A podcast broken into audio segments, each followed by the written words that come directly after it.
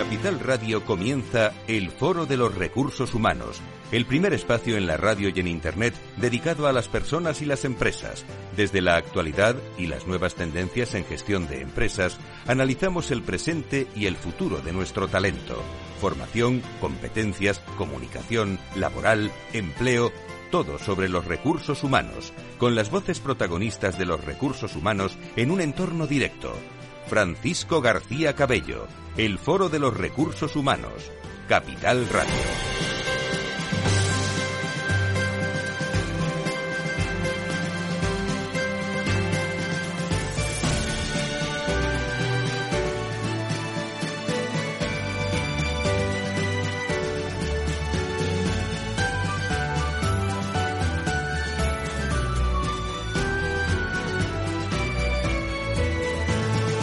¿Qué tal? Muy buenos días. En su cita con las personas y las empresas, la de los lunes, aquí, en la radio, Foro Recursos Humanos y minuto a minuto con los temas que le interesan en www.fororecursoshumanos.com. El gobierno eh, convoca amigos y amigas este martes a la patronal, a los sindicatos para pactar el alza del SMI, del salario mínimo interprofesional. Las expectativas de acuerdo están por los suelos a estas horas, ¿eh? 12 y 6, 11 y 6 en las Islas Canarias, dada la distancia que hay entre las posiciones de los eh, negociadores. Eh, la COE plantea un incremento máximo de, de 1.040 euros. Eh, estamos en momentos también de, de revisión, 1.040 euros y sujeto a condiciones como el establecimiento de nuevas deducciones en el sector agrario y la modificación también de la normativa de revisión de precios de los procesos de contratación pública. Los sindicatos tanto UGT como comisiones promueven un aumento hasta 1.100 euros, por encima del 8,4% de inflación del año pasado. En el propio gobierno hay diferencia, el Ministerio de Economía quiere apurar la negociación y prioriza que los empresarios no queden fuera del pacto y trabajo, el Ministerio de Trabajo, eh, espera aprobar la subida cuanto antes y aunque eh, defienden también la inclusión de la patronal eh, no le parece imprescindible a tenor de los comentarios de la propia ministra. Por cierto, el efecto retroactivo de la aprobación o del acuerdo para tenerlo encima de la mesa, esta idea eh, parece parece claro entre todas las partes. Va a ser un tema de titulares esta semana eh, en todo lo que afecta al mundo de las personas, de las relaciones laborales, si se aprueba y de argumento político también. El mismo martes hay debate en el Senado. Sánchez Feijó es el gran asunto de esta semana en lo laboral y en lo económico. Aquí hemos hablado mucho de todo eso en los distintos podcasts del Foro de Recursos Humanos, eh, precisamente en, todos aquellos donde Adirrelad, los expertos en relaciones laborales, y lo pueden consultar en www.fororecursoshumanos.com, eh, pues están con nosotros y nos dan las opiniones de, de los expertos. Eh, por otro lado, eh, hoy vamos a tener con nosotros también al equipo de, de CEINSA con Josep Capel, que va a estar con nosotros precisamente eh, porque han elaborado un informe muy interesante sobre incrementos salariales y que mejor que preguntarle a los expertos también todo este entorno. Va a ser noticia eh, lo salarial. Hoy en el foro vamos a hablar también en profundidad de interculturalidad y diversidad con Huecocho y los invitados de enorme interés. ¿No es así, Laura Muñetón? ¿Cómo estás? Muy buenos días, bienvenida. Así es, Fran, muy buenos días a cuéntanos, ti y a todos nuestros cuéntanos, oyentes. Cuéntanos de algún detalle más. Bueno, pues abordaremos en este caso temas claves para el Día de las Empresas y las Personas, en este caso la interculturalidad y diversidad, evolución en este año que empieza y bueno, para el resto de 2023, pues tener en cuenta todas estas eh, iniciativas.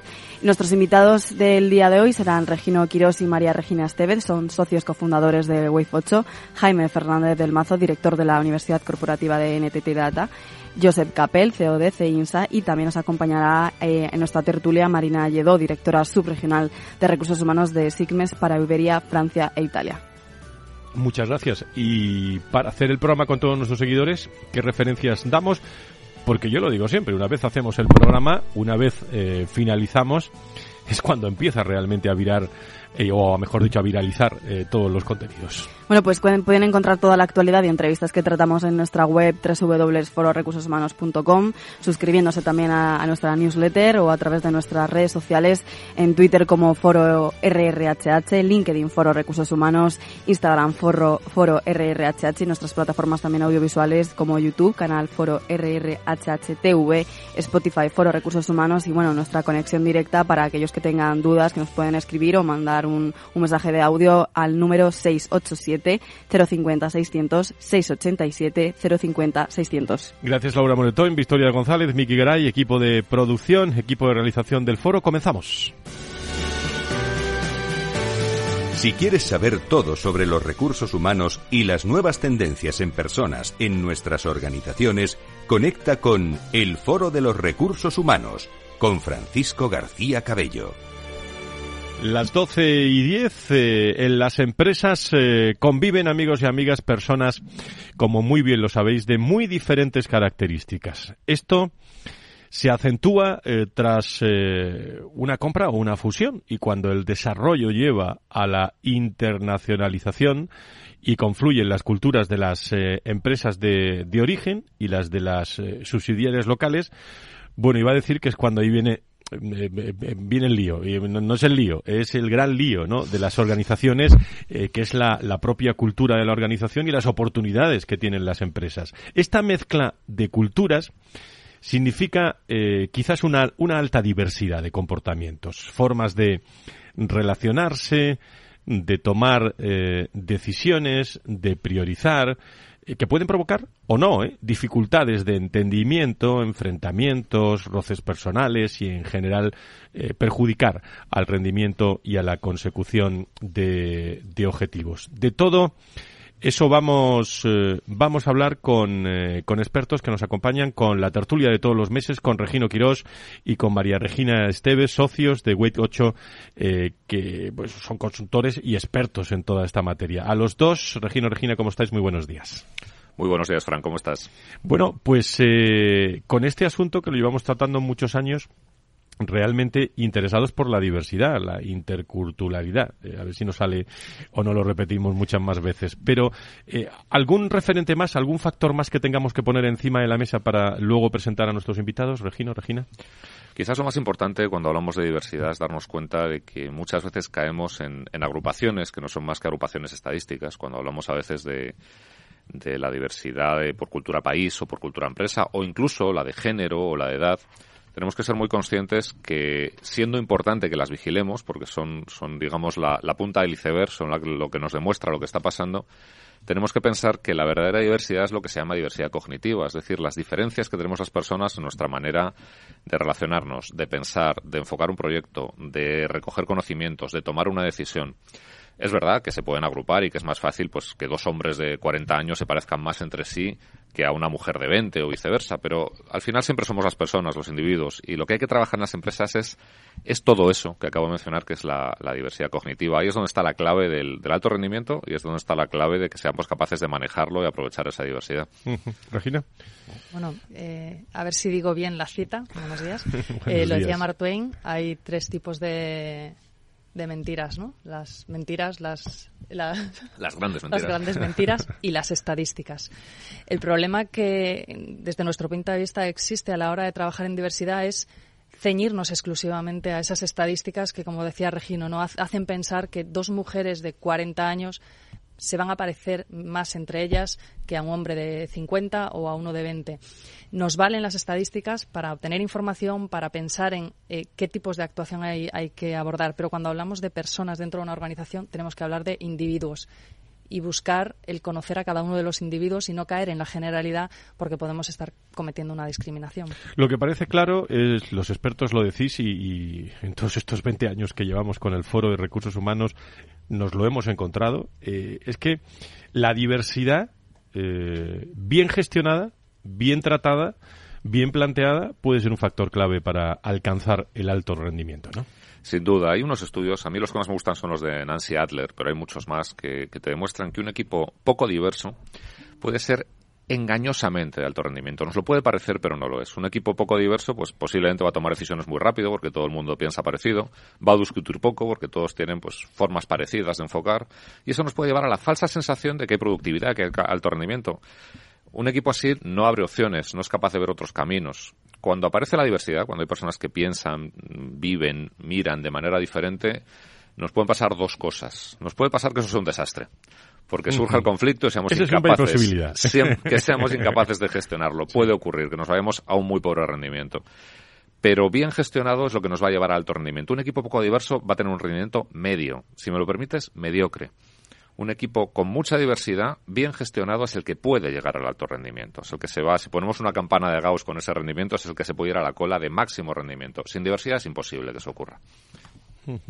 En, decirme una cosa, eh, mm, todas las empresas, eh, bueno, estamos hablando mucho de diversidad eh, en el foro también desde diferentes ángulos, género, edad, país de procedencia, cultura empresarial.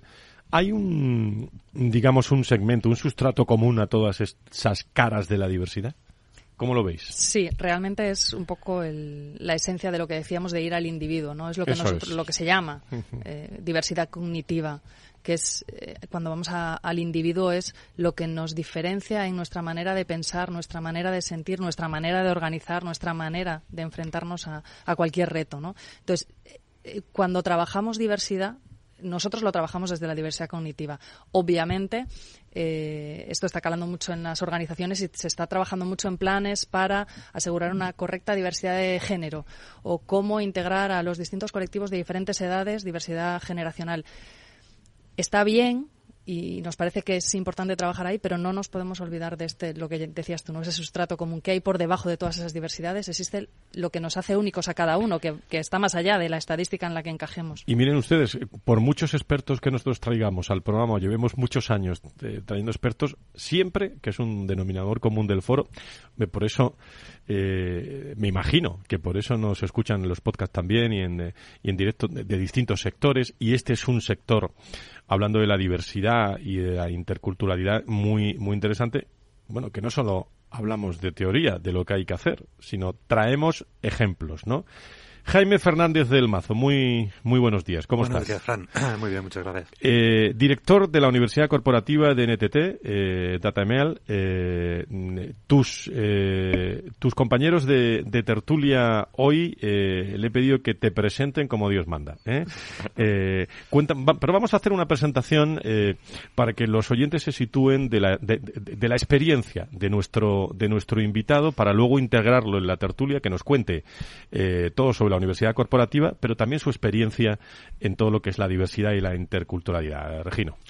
Pues le hemos pedido a Jaime que nos acompañe, le conocemos desde hace, desde hace tiempo, hemos tenido la suerte de trabajar con él en, varios proyectos junto a, NTT Data precisamente porque, además de su rol actual como director de la universidad, previamente fuiste, Jaime, corrígeme si digo algo mal, responsable de, People, responsable de recursos humanos en la operación de Reino Unido, de NTT Data, en una de las operaciones, porque teníais varias, con lo cual ahí has vivido y, he tenido la suerte de acompañarte en alguna cosita con eso. Pues en primer lugar, la interculturalidad provocada porque un equipo donde más o menos un tercio eran ingleses, otro tercio más o menos españoles y el otro tercio no sé cuántas nacionalidades tenías ahí. compuesto por 28 nacionalidades. Fíjate, 28, 28 perfiles. Yo me acuerdo hace muchos años, ¿eh? cuando eh, visitaba una empresa previos a Navidad y, decía, bueno, ¿qué felicitación eh, manda? Era un eh, IBEX 35, ¿eh? Me decía, no, no, eso tenemos un estudio durante, durante varios días porque tenemos 20, 30 nacionalidades y no es la misma felicitación para todo el mundo, ¿no? es, un, es un detalle solo. Eh, pero, ¿cuál es el contexto, eh, Jaime, de este equipo multinacional que, con lo que has trabajado y tu rol en tu integración y gestión? Pues fue un, prácticamente un, máster en, multiculturalidad. Eh, esta oficina fue una, aventura que abrimos todavía como Everest, cuando todavía no estábamos integrados dentro de, del grupo NTT, con lo cual eh, teníamos un background muy español, digamos. Eh, la oficina se abrió con un puñado de expatriados que se desplazaron a, Londres Y ahí poco a poco empezamos a crecer y fuimos contratando eh, tanto locales como, como personas venidas de otros países hasta esta mezcla que ha comentado Regino de eh, un tercio, un tercio y otras 26 nacionalidades distintas. Eh, para mí ha sido evidentemente la experiencia más enriquecedora eh, desde el punto de vista cultural de, mi carrera. fundamentalmente, ¿cuáles son las principales diferencias culturales que impactan en, en un entorno profesional como el que estamos hablando? Las primeras tu, diferencias. Tu opinión, claro, tu experiencia. Las primeras diferencias son, son aquellas que te esperas, sobre todo cuando vas a una cultura medianamente conocida, aunque sea por, por referencias como, como la británica.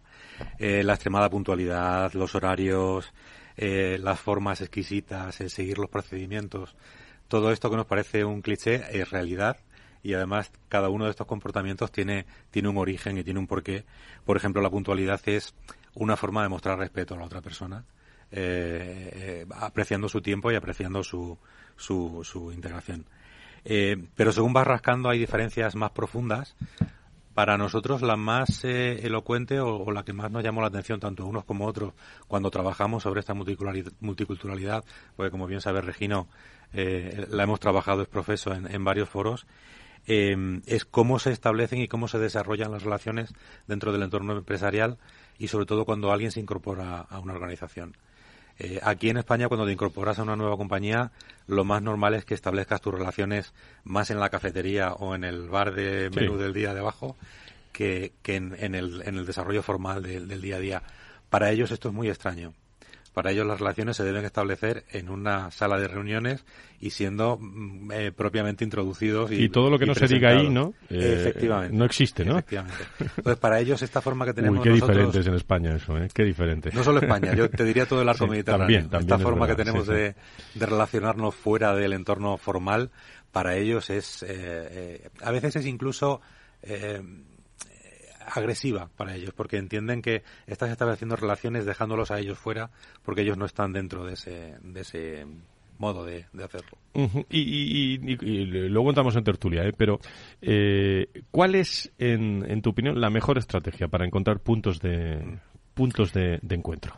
Pues lo primero que tienes que asumir es que mm, siempre medimos a los demás desde nuestro nuestros propios eh, valores y creencias y que ni tú vas a cambiar el mapa de territorio de otra persona, de otra cultura, ni ellos van a cambiar la tuya.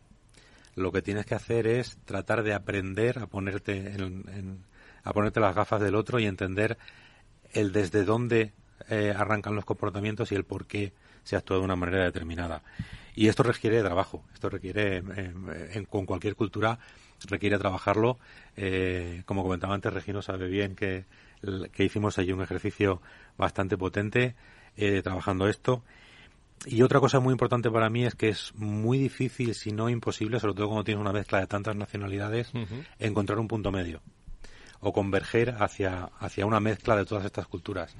Lo, lo más efectivo es elegir una cultura de referencia, digamos, normalmente la del país donde estás viviendo o donde estás trabajando, y pivotar sobre esa cultura y, como comentaba antes, el entender el por qué de los, de los comportamientos y de, y de cómo se hacen las cosas en ese país y en esa cultura. Jaime, tú eres director de Universidad Corporativa de la de NTT Datamial, pero has sido, como ha dicho Regino, eh, responsable de la parte de People eh, de, de todo esto. Yo le pregunto a una persona que ha desarrollado todo eso en la parte de People, eh, ¿qué, qué, te llevas ¿no? de, de, de todo esto? ¿Cuáles han sido tus principales aprendizajes? Que estoy seguro que preguntando esto son los tuyos pero también los de tu organización, porque te has volcado en, en, este trabajo y lo has dejado, tu, tu, conocimiento, tu aprendizaje, ¿no?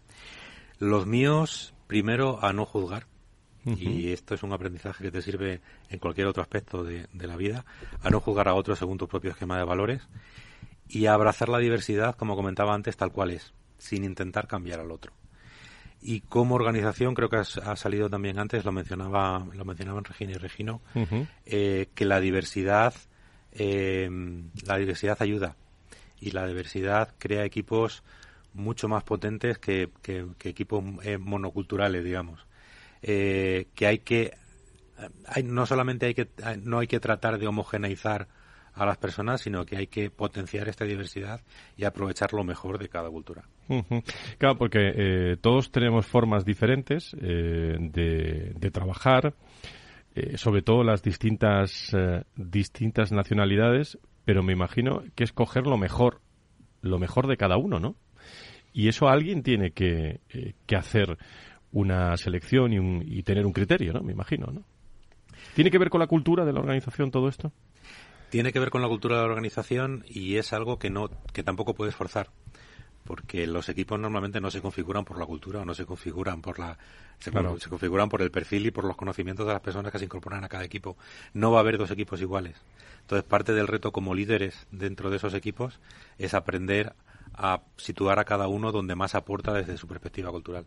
Dime una cosa, eh, y ahora después de la pausa entramos en la tertulia con todos, ¿eh? Eh, y te podrán preguntar muchas más nuestros expertos, pero dime algo en el que, bueno, ahora que no nos escucha nadie, de eso que dicen, no, esto no lo volvería a hacer, hablando de interculturalidad y de diversidad, esto no lo vuelvo a hacer en mi trabajo. Pues mira, me voy a ir a una experiencia todavía anterior. como comentaba antes, en, hace unos años ya eh, negociamos la entrada de la compañía en el grupo NTT Data, eh, que evidentemente son de origen japonés, con lo cual las negociaciones fueron con, personas de Japón que por aquel entonces todavía la mayor parte de ellos conocían un poco la, cultura eh, occidental. lo que más nos llama la atención a nosotros en las relaciones formales con, japoneses es cómo se conducen en las reuniones, porque las jerarquías son muy estrictas y ahí nadie habla si no es invitado y nadie habla si el líder en, esta jerarquía eh, se lo indica.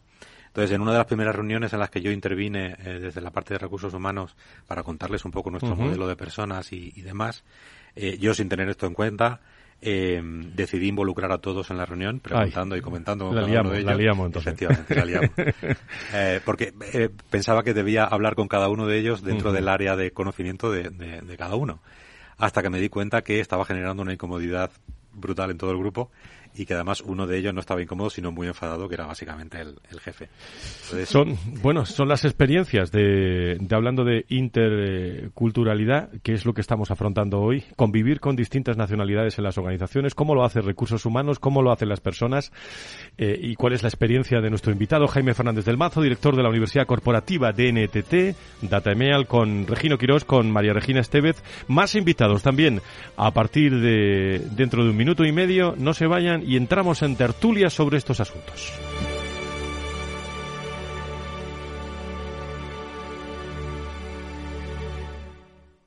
Hey, asistente, ¿cuál es el mejor fondo de inversión del año? Hay aproximadamente 54 millones de resultados. ¿Quieres que los lea? Buf, mejor que no. Puedes seguir buscando entre millones de contenidos, pero un asesoramiento de calidad solo te lo dará un especialista. En Renta 4 te ofrecemos un servicio de asesoramiento gratuito siempre que lo necesites. Entra en r4.com y descubre cómo te podemos ayudar. Renta 4 Banco. ¿Quieres más?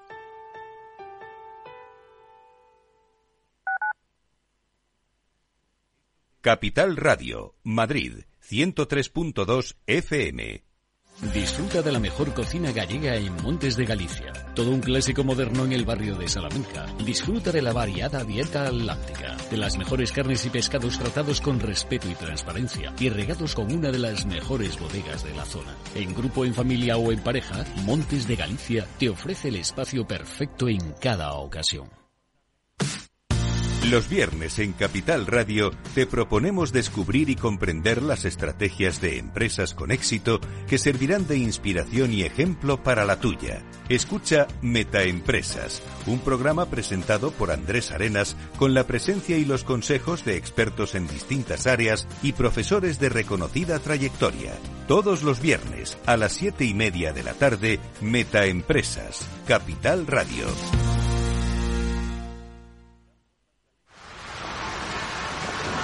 ¿Has vuelto a los atascos? Forma parte de la vida de Madrid y esa vida va aparejado con atascos. Realmente el atasco que te absorbe la energía es el de la entrada a trabajar o cuando llegas tarde a una reunión o cuando vas a dejar a tu hijo en el colegio y va a perder y va a, perderse la primera hora de clase. Cuando vengas a Madrid, chulona mía. Reconduce tus números. Voy a ser temperatriz de lavapiés. Desatasca tus inversiones. Y alfombrarte con claveles la gran vía. Recalibra tus cuentas. Bañarte con vinillo de Jerez. Que no se atasque tu economía. Sintoniza Capital Radio. No me gusta el mundo atascado. Acción, emoción, pasión. Deporte en estado puro todos los días en el balance de la mano de Paco Lloret. Entre las 8 y las ocho y media de la noche, el balance de los deportes en Capital Radio.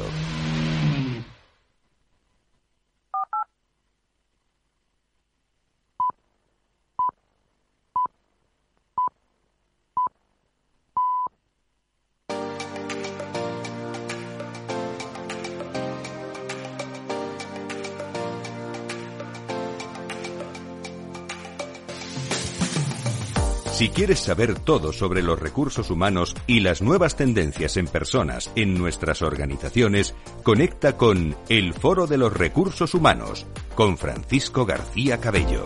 Las doce y media, las once y media las Islas Canarias, tiempo de radio, tiempo de comunicación, tiempo de mensajes sobre personas y empresas.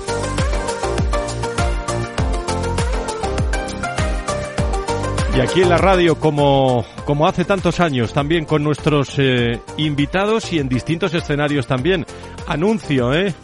Lo digo por primera vez eh, en, eh, aquí en el programa de radio, pero lo tienen en la, en la web, eh, lo tienen en el portal, lo tienen en todas las los contenidos y plataformas del Foro de Recursos Humanos. 25 de abril eh, lo dijimos final de año, 25 de abril, eh, 20, encuentro anual del Foro de Recursos Humanos que se va a celebrar en Iguay sobre un tema interesantísimo, nuevas formas de trabajar en acción, talento y propósito en el centro de la estrategia. Nuevas formas de trabajar en acción, talento y propósito en el centro de la estrategia. Cita obligada del mundo de los recursos humanos. Lo iremos contando 25 de abril, sede de Iguay.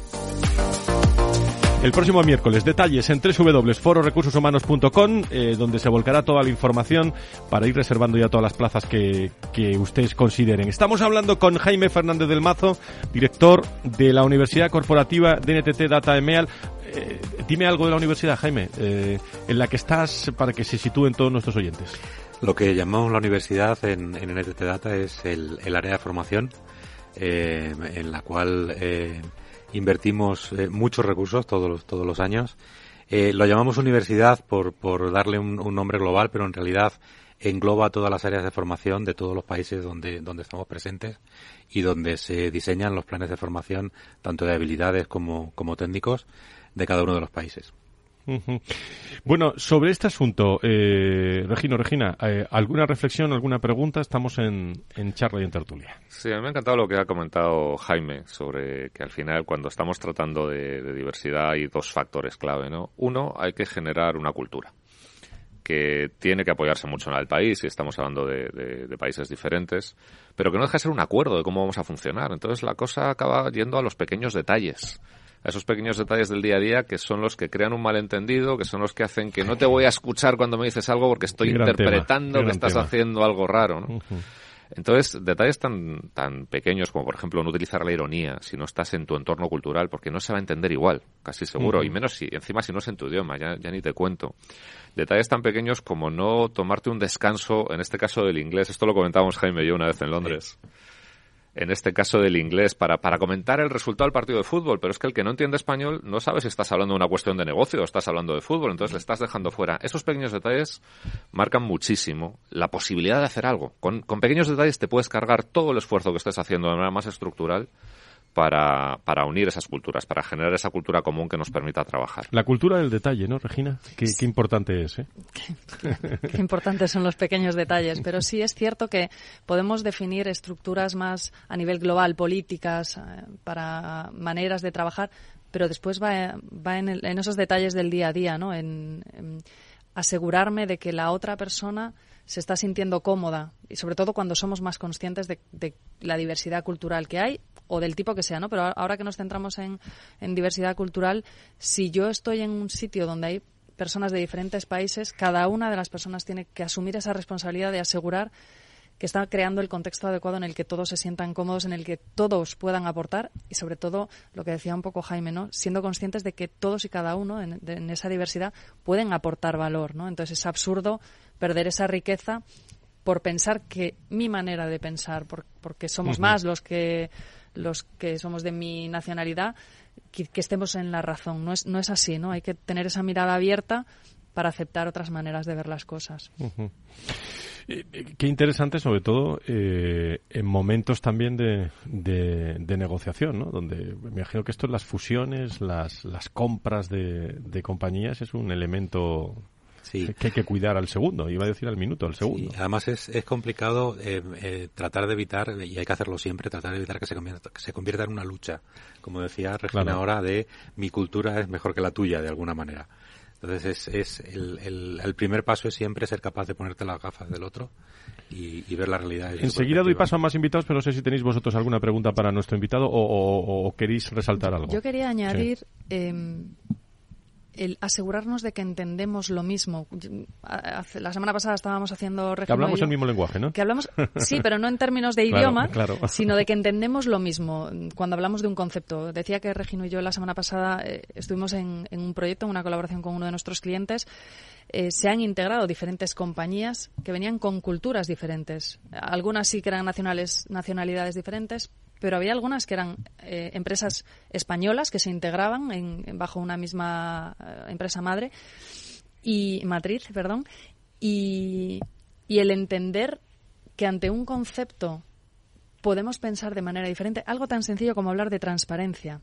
Decimos, sí, sí, nosotros abogamos por la transparencia. Ambas empresas hablaban de transparencia, pero cuando van al día a día a ejecutar el cómo poner en juego esa transparencia, pensaban de manera diferente. No, no, ¿cómo le vas a contar esto a toda la compañía? Sí, claro, es que nosotros somos transparentes con nuestros empleados. Entonces es importante, sobre todo en, fusiones, cuando se habla de cuál es la cultura de la compañía, cuáles son los valores que van a regir nuestro comportamiento, nuestros comportamientos, hay que tener muy claro, tiene que haber un, un entendimiento claro de qué significa para cada uno de nosotros este concepto, porque es la manera en la que se va a poner en juego eh, ese valor. ¿no? Hay, una palabra en ese sentido igual de importante, sin duda, pero que afecta a algo tan, tan importante para todos nosotros como es la, la remuneración, la retribución, las promociones, los sistemas de recompensa que es la famosa meritocracia, que, que, creo que Jaime también ha tenido su experiencia en estar todos de acuerdo en que somos una empresa meritocrática y tardar tiempo en darnos cuenta que a lo que atribuimos mérito a lo mejor no es lo mismo. Para una persona el mérito puede ser el traer resultados, para otra el mérito puede ser una fidelidad sin, sin tacha a la empresa y el tiempo de permanencia. Creo que Jaime tú también te juntaste con unas cuantas ideas de mérito que os, que os perturbaron. Y aquí además yo creo que pesa más la cultura empresarial, como mencionabais, que la cultura de, del país o, la cultura de incluso de Oriente Occidente. Creo que te puedes encontrar ejemplos de ambas en, en cualquiera de las culturas. Sí, de una manera genérica, una cultura más de empresa anglosajona sería el mérito está en los resultados. Una empresa japonesa, tú les conoces mejor que yo, Jaime, el mérito está en, la lealtad a la empresa, en llevar muchísimos años y haber hecho siempre lo que te han pedido. Hay culturas que atribuyen el mérito a lo mejor a tu capacidad para organizar y otras más a tu capacidad para vender o para la estrategia. Y luego todos hablamos de meritocracia. Es cuando surge el grito, aquí no hay meritocracia. No, lo que no hay es un acuerdo en qué es mérito. Ese tipo de cosas son las que hay que trabajar. Bueno, pues me parece claves todos estos mensajes. Interculturalidad y diversidad. Le damos paso a más invitados, ¿no? Que estén con nosotros y charlamos sobre esto y otros asuntos de actualidad. Si quieres saber todo sobre los recursos humanos y las nuevas tendencias en personas en nuestras organizaciones, conecta con El Foro de los Recursos Humanos con Francisco García Cabello.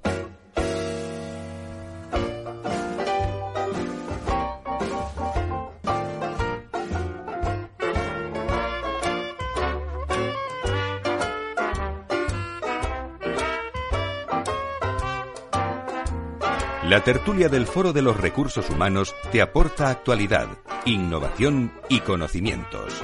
Apúntate. Estamos con Jaime Fernández del Mazo, director de la Universidad Corporativa de NTT DataMeal, con Regino Quirós, con María Regina Estevez, eh, socios de Wait 8. Le doy la bienvenida a Barcelona. Muy buenos días. Eh, allí está... Eh, creo que está en Barcelona, yo me he adelantado, a Josep Capel, CEO de CEINSA. Querido Josep, ¿cómo estás? Muy buenos días, bienvenido. Buenos días a todos, buenos días, Frank. Sí, sí, hoy me, hoy me pilláis en Barcelona. En Barcelona, fenomenal. Eh, eh, bueno, no sé, eh, no sé, Josep, ¿qué opinas tú sobre todo esto que estamos hablando, de la interculturalidad, de, de la diversidad? Son, son ejes fundamentales también en recursos humanos, ¿no? Bueno, porque no me habías dado entrada, pero cuando os estaba escuchando yo ya casi hablaba solo aquí. Eh, lo sé que estabas deseando, ahí, ahí. Aquí tienes la oportunidad ahora.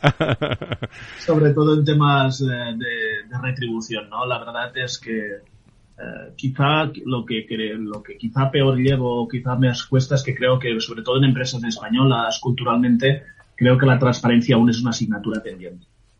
O sea, soy un convencido de que cuando hablabais de, la transparencia, de la meritocracia, de la transparencia retributiva, de todo, por desgracia yo creo que eso aún es una asignatura que tenemos que trabajar mucho y sabéis de que realmente la mayoría de las organizaciones la retribución aún es opaca, la política de méritos no está bien definida y aún es una cosa que tenemos que trabajar y creo que eso culturalmente hay mucho trabajo que hacer y precisamente esa sensibilización, es eh, aglutinar culturas, maneras de ver, definir muy bien qué se entienden por las cosas per meritocracia. Creo que llegaremos, pero que aún tenemos un tema pendiente a nivel tanto español como a nivel internacional, porque indiscutiblemente no tiene la misma mentalidad de transparencia una cultura anglosajona o nórdica con una cultura latina o asiática, ¿no? Entonces, creo que aquí hay mucho trabajo que hacer y bueno, para los consultores no deja de ser una buena noticia. bueno, ahora te pregunto exactamente, porque va a ser noticia esta semana, el tema de retribución y vosotros tenéis experiencia, ahora mismo te pregunto, pero le doy la bienvenida también a Marina Lledó, que es directora sur regional de recursos humanos de Sismex eh, para Iberia, Francia e Italia. Eh, compañía especializada, ella me lo dirá ahora, en tecnología sanitaria número uno mundial en hematología. Querida Marina, ¿cómo estás? Eh, creo que también nos hablas desde Barcelona. Muy buenos días. Sí, exacto. Buenos días a todos, sí, sí, desde, Barcelona, efectivamente. Muchísimas gracias. Bueno, eh, cuéntanos un poco tu empresa brevemente y sobre todo, ¿qué, ¿qué, opinas de todas estas cosas que estamos trayendo a la tertulia hoy, de interculturalidad? Bueno, eh, sí, pues la verdad es que es, un debate súper interesante. ¿eh? Yo, eh, me ha pasado un poco como al compañero que mientras hablabais estaba pensando yo también, ah, pues yo aquí pues podría decir esto, lo otro, ¿no? Pues aquí estás, aquí estás. sí, nuestra compañía es una multinacional japonesa en este caso eh, que se dedica al diagnóstico in vitro, es una de las ramas de la tecnología sanitaria. Eh, con lo cual, claro, en nuestro caso, pues eh, los, temas vinculados pues a digitalización, eh, innovación y tal, pues son, son especialmente importantes, ¿no? Y respecto a lo que decías, pues de interculturalidad, mm, y esto pues lo vemos cada día porque nosotros en, en, nuestra empresa está localizada en EMEA en 90 países hay muchísima interacción y, lo que dices un poco esta, eh, el, generar una misma cultura de meritocracia, nosotros nos ha tomado, pues, digamos, por el tercer año para tener un sistema común de evaluación, de gestión de los objetivos. Todo esto es muy, es muy distinto entre, entre países, pero, pero bueno, eh, la verdad es que hemos avanzado mucho, se han provocado discusiones súper interesantes y, y la idea es armonizar, porque además si el futuro del, del, del, del trabajo pasa también por eh, poder hacer más proyectos a nivel EMEA, no solamente a nivel local, sino eh, que también pues las nuevas generaciones tengan posibilidad de, ver otros proyectos y no tengan tantas eh, fronteras. Hay que armonizar un poco eh, por los sistemas, eh, pues efectivamente tanto de performance como de como de retribución, ¿no? Para que sea luego esa, esa promoción o esa participación sea realmente atractiva para, para los talentos, ¿no? Eh, eh, por cierto, eh, eh Josep, bueno, y todos, eh, los saco a la tertulia y hasta la una, libertad absoluta para quien quiera intervenir. Pero hay un tema, lo llevo diciendo, perdón, que me repito muchas veces, pero es que son claves. Eh, cuando hablamos de un ranking de, temas en la pole position de, recursos humanos. Uno es el talento y otro es el salario. O sea, talento y salario son dos temas que me, los, me lo contáis todos, ¿eh? los directores de recursos humanos. En materia de retribución, fíjate la reunión que va a haber esta semana, eh, Josep, eh, en, en, este sentido entre gobiernos, sindicatos, empresarios. Vosotros habéis hecho sobre incrementos salariales una encuesta muy, muy interesante de distintos sectores, distintas empresas. Eh, ¿Qué nos dice esta encuesta y qué nos dicen las reflexiones de, incrementos salariales en, nuestro país, Josep? Mm. Sí, la verdad es que hace muchos años ya que hacemos la encuesta, sabes que, que dispone del banco salarial más, más importante de España y entre nuestros colaboradores hacemos una encuesta. Al final nos salió una, un incremento medio de unos 3,16 a nivel previsto para, para las empresas, dentro de muchos datos y de segmentar entre pequeñas, medianas, grandes empresas y también por los sectores. Pero lo importante era un tres y pico. Sí que es verdad que la mayoría de las empresas también nos decían de que pensaban intentar hacer esfuerzos de complementar estos incrementos o con pagas extraordinarias o con pequeños bonos puntuales para intentar que el trabajador no perdiera poder adquisitivo, pero que a la vez no eh, incrementar la masa salarial que queramos o no queramos tiene una mayor rigidez y que viniendo un año o dos años de curvas, como puede parecer que van a ser el 23 y el 24, pues a muchas organizaciones les daba respeto incrementar porcentajes muy altos su masa salarial. Entonces, la mayoría de organizaciones que han tenido unos resultados correctos han intentado hacer equilibrios entre, pues bueno, la satisfacción del trabajador e intentar hasta hacer incrementos con méritos, pues para retener esos puestos más clave o ese talento, con el control de la masa salarial fija para intentar garantizar la supervisión, la supervivencia de la organización en un futuro, que al final es una de las obligaciones que tienen la mayoría de organizaciones. Eh, Marina, eh, bueno, y todos, ¿eh? eh Regino, Regina y Jaime Fernández del Mazo, director de la Universidad Corporativa de NTT que nos acompaña hoy. ¿Tú también opinas eso? ¿Salario y talento son las dos claves fundamentales de, de alguno de los grandes temas de recursos humanos este año? Ah, sí, pero yo creo además aquí añadiría el tema, el tema cultura, el tema de cómo generar una cultura que realmente sea atractiva para retener a, a, los, a los talentos, ¿no? Efectivamente, el tema salarial es, es, una cuestión, es una cuestión higiénica, ¿no? Y aquí, y aquí sí que yo creo que todas veces estamos haciendo un esfuerzo para paliar un poco ese, esa inflación, por un lado, y además para retener, ¿no? A nuestros, a nuestros talentos que, que mm, eso es un, tema, digamos, básico, ¿no? Nosotros funcionamos como todas las multinacionales, entiendo, con bandas salariales, cuidando mucho eh, ese tema versus eh, meritocracia, como decíamos antes. Mm, pero yo añadiría que una de las cosas que más retiene, al menos en nuestro sector, que también es un sector muy vocacional, pues, mm. eh, de todo, pues, del sector salud, una de las cosas que también retiene es la, es la, es la cultura de empresa, que ellos vean que es una empresa con propósito, eh, que toca temas de responsabilidad social, este tipo de temas también eh, creo que es un, es un factor también interesante porque los, eh, al menos en nuestro caso, que la mayoría de nuestra plantilla son titulados superiores, biólogos, ingenieros biomédicos y demás, ellos pueden escoger proyecto y tienen que querer escoger el nuestro, ¿no? y, y, no solamente el salario, es, también otras otras cosas, ¿no? De qué tipo pues de compañía trabajan y qué valores tiene esa compañía. ¿Cómo pensáis que se puede mejorar eh, la equidad y la competitividad salarial en, en las organizaciones? En, en, general, lo lanzo para, para todos. No sé, Josep, desde el punto de vista de, de, especialización vuestra, de CEINSA.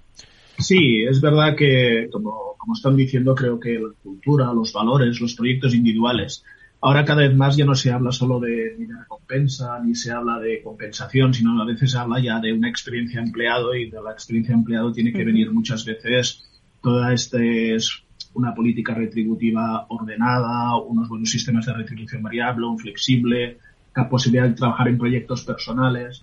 Al final, para atraer el talento tenemos que ser atractivos de muchas maneras. Tenemos que cuidar nuestro branding, o sea que cada vez es mucho más amplio, pero también creo que eso la mayoría de organizaciones, esta es una oportunidad para determinadas organizaciones más pequeñas, más flexibles, que pueden precisamente hacer de atractivo que antes solo con salario no podían competir y ahora sí que pueden hacer sus paquetes retributivos eh, o de compensación mucho más atractivos. ¿no? Entonces tenemos que tener una mentalidad abierta y tenemos que saber escuchar y sobre todo que los modelos puedan ser flexibles e intentar ajustarse precisamente a lo que decíais, ¿no? a las diferentes culturas, a las diferentes generaciones, porque las organizaciones no tienen la misma manera de pensar una persona de cuarenta y pico, cincuenta años y una persona de veintidós y al final tenemos que conseguir el equilibrio entre la flexibilidad para que cada uno pueda encontrar su paquete que se adecue a su manera de ver y, que la organización lo pueda mantener. Más cosas. Completamente de acuerdo con Josep. No, no solamente flexibilidad, yo diría que la clave ahora mismo está en la personalización. En el dar a cada uno lo que necesita en el momento que lo necesita, no solamente desde el punto de, de la compensación, del salario o la compensación, el, el, el resto de la compensación, sino también respecto a las nuevas formas de trabajo, o deslocalización o flexibilidad eh, horaria e incluso del tipo de tarea que puedes asumir en cada, en cada momento vital. Yo creo que tenemos que atender mucho a no ofrecer este arroz para todos, sino ser capaz de ofrecer a cada uno lo que necesita en ese momento. Yo creo que ahí va a estar la clave para atraer al mejor talento. Más cosas. Nosotros llevamos mucho tiempo diciendo, y no somos los únicos, por supuesto, que la cultura es el, el, principal pilar de la estrategia, que tienes que tocar la cultura de la compañía para estar seguro de que soporta la estrategia de la compañía. Y desde hace unos años ya a eso se incorpora lo que, lo que están comentando, lo que acaba de comentar Marina y, y, también Josep, que es crear esa cultura que proporcione el bienestar que las personas necesitamos para ser productivos. Ahí entra un básico, como es la retribución, que si, que si no lo tienes estás perdido, la retribución monetaria, quiero decir, pero a partir de ahí, una vez que eso está bien establecido, y eso es difícil y, afortunadamente grandes mentes trabajando en ello, a partir de ahí aparecen el resto de elementos de bienestar que van hasta el propósito que comentaba Marina, que van, pasan por los valores de la compañía, que pasan por esa personalización que dice Jaime, y que, que a fin de cuentas lo que van a garantizar es la productividad de los empleados. No solo la atracción del talento, que es fundamental, uh -huh. sino que esas personas estén en un contexto en el que pueden dar lo mejor de sí mismos. Esa es la importancia de la cultura. Ese apoyo a la estrategia y ese apoyo a la productividad desde el bienestar. Y ahí hay muchas medidas, no sé qué opináis, hay muchas medidas que se pueden llevar a cabo para motivar a los equipos en estos tiempos. Cuando hemos dicho que ocupa y preocupa el talento y el, y el salario, bueno, contemplando el desempeño o la propia la propia contribución. Hay muchas formas de medir, ¿no? Bueno, yo, yo más más que motivar a los empleados, tenemos que asegurarnos que encuentran el espacio donde se pueden que no se automotivar. ¿no? no, es, es, la motivación es algo muy personal y lo que a mí me motiva no necesariamente te motiva a ti. Uh -huh. Y ahí caemos muchas veces en el error de, de pensar que alguien no se engancha al proyecto, a pesar de que yo le estoy motivando mucho, pero igual estoy motivando desde aquello que me motiva a mí. Entonces, hay que entender que la motivación es muy personal y solo a través de las conversaciones podemos entender qué le motiva a esta persona y como líderes crear el contexto don, donde todos y cada uno puedan encontrar esa motivación. Esta frase que voy a decir ya no se puede decir ahora, pero antes se decía, eh, hay que venir motivado de casa. Eh, no, no, es que ahora se trabaja en casa. efectivamente, efectivamente. Sí, claro. Hay que motivarse la propia ¿qué, casa, ¿no? ¿Qué opináis? ¿Qué opináis sobre esto? Sí. Yo creo que el, lo que lo que estaban diciendo ¿no? los, los, los compañeros, nosotros estamos eh, implantando un concepto muy amplio que, que eh, le hemos llamado Smart Work y otras compañías también utilizan el mismo concepto, que es un poco esto de, de, de trabajar con, con sentido común, con flexibilidad total eh, y tener también, eh, digamos, la, la, esa personalización, ¿no? Es decir, lo que, lo que decía, no es lo mismo las necesidades de, alguien que está en un momento vital, que está teniendo hijos, de alguien pues que está en, eh, en otro momento o alguien que empieza por pues, su carrera profesional, ¿no? Y dar esa, esa flexibilidad, esa autonomía al mismo tiempo que, que, que, que ser exigente ¿no? con, con esas medidas pues de performance.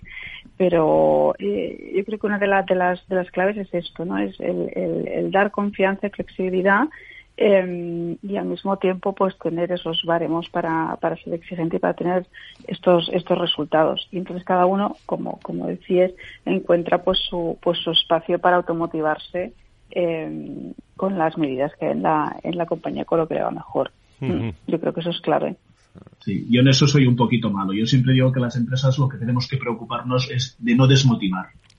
O sea, las, las personas muchas veces, todos hemos visto el típico trabajador que está contento hasta que entra en la puerta de la empresa. Y entonces, a veces, eh, al final yo siempre digo que me gustan más los trabajadores comprometidos que los motivados. Uh -huh. y, y, siempre digo que al final el comprometido es el que hace el trabajo día que no está motivado. Entonces, uh -huh tenemos que buscar políticas precisamente que no desmotiven a la gente, que sean transparentes, que precisamente la cultura y los valores no sea el típico cuadro que está en la sala de la, en la sala corporativa, pero que después los trabajadores no lo viven en el día a día.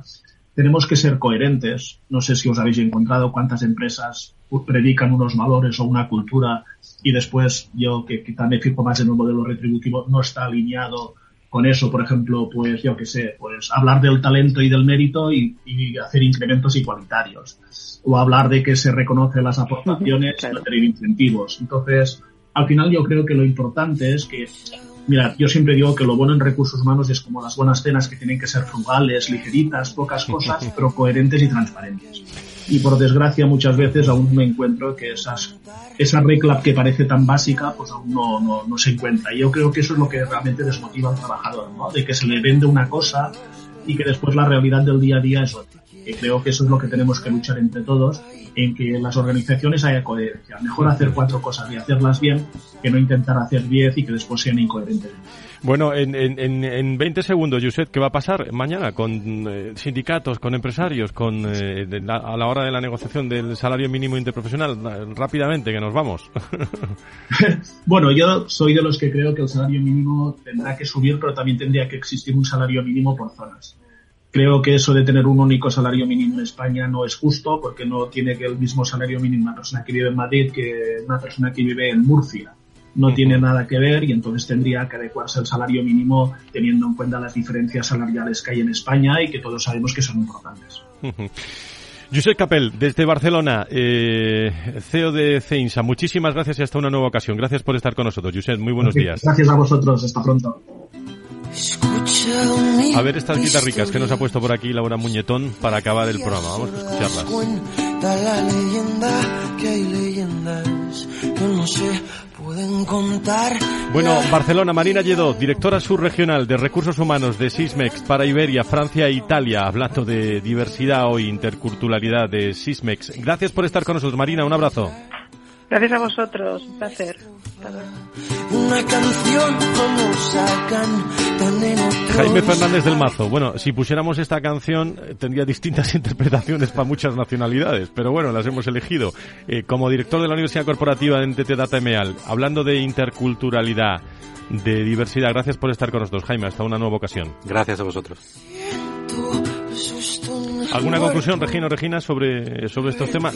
yo siempre tengo la idea de la conclusión es que, bueno, se sigue hablando de estos temas y está de moda y de actualidad en las organizaciones que lo quieren hacer bien, claro. Mm, yo, creo que toca eh, seguir hablando, pero todo el mundo empezar a hacer cosas para avanzar en, asegurar que realmente se, se trabaja en la diversidad. Pues sigo hablando con vosotros, pero tomando algo ahora, eh, dentro de un rato. falta dinero el jueves en la Fundación PON, el Club People HR, eh, con eh, invitados desde la Comunidad de, Madrid, expertos eh, fundamentalmente en el Servicio Público del Empleo de la Comunidad de Madrid. Va a estar la directora general del Servicio Público, Belén García Díaz. Con ella vamos a hablar y charlar tranquilamente el jueves sobre novedades del mercado laboral y el futuro del mercado del trabajo en la Comunidad de, de Madrid. ¿Cuánta actividad el lunes? Más personas, más empresas en directo aquí en la radio, en el foro de recursos humanos y el viernes nos vemos en, en el programa de, de salud. Gracias a todos por estar. Buena semana. Cuídense. Adiós. Hace falta no hace falta dinero.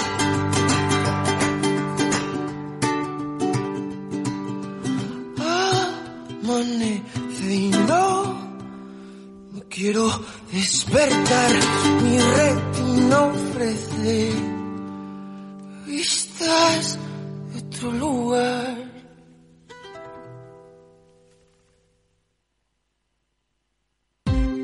Ya no estamos en la era de la información, estamos en la era de la gestión de los datos y de la inteligencia artificial. El tratamiento inteligente de estos datos proporciona un valor enorme a las empresas en sus procesos de negocio. En Piper Lab ayudamos a nuestros clientes a tomar decisiones de negocio basadas en datos. Escúchanos todos los lunes en el espacio de Big Data de Capital, la Bolsa y la Vida. Capital Radio, Madrid, 103.2 FM. Gráficas Naciones. Más de 50 años de experiencia en el sector de las artes gráficas. Apostamos por la última tecnología tanto en impresión offset como en digital y gran formato. Realizamos todo tipo de impresión. Tarjetas de visita, folletos, libros, vinilos, decoración y montaje de stands. Más información en el 91 629 2145 o en gráficasnaciones.es.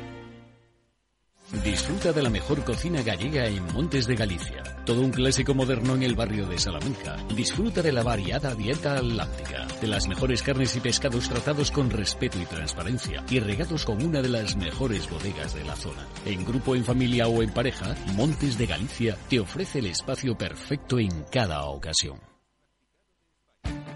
Esto te estás perdiendo si no escuchas a Rocío Arbiza en Mercado Abierto. Mario Waits, profesor de ESIC y ex consejero del Fondo Monetario Internacional. Llueve sobre mojado, porque antes del conflicto ya el tema de la política monetaria venía muy expansiva, lo que llamamos nosotros la fiesta party pachanga en el Banco Mundial, emitir mucho dinero, y ya llevamos mucho tiempo, con lo cual veníamos con una inflación altísima antes del conflicto. Imagínense que a partir de ahora, con la subida de la energía, yo siempre explico a mis alumnos que si hay algo que afecta muchísimo la inflación es el petróleo, ¿no? Porque afecta al transporte y afecta a todos los derivados, ¿no? Fertilizantes, plásticos, pintura. O sea que si sube el precio del pollo no pasa nada, pero si sube el precio del petróleo sí. Mercado Abierto con Rocío Arbiza.